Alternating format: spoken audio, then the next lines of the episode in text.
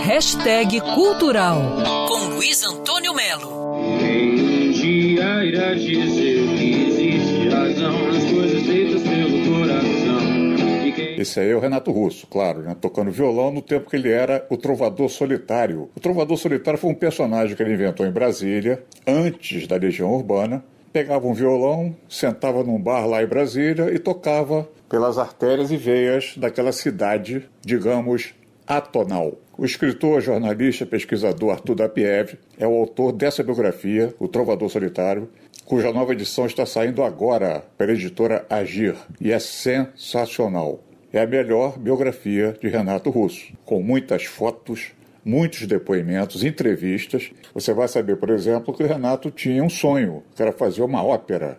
Queria também ser escritor. Renato planejou a vida dele até 60, 70, 80, 90 anos, entendeu? E o Dapiev, que está entre os intelectuais mais brilhantes da sua geração, fala de uma grande e talvez inusitada influência do Renato Russo, que é o Chico Buarque. E o dom do Chico também de mudar de narrador. Né? Ele é famoso por incorporar a voz da mulher como se fosse uma mulher. Né?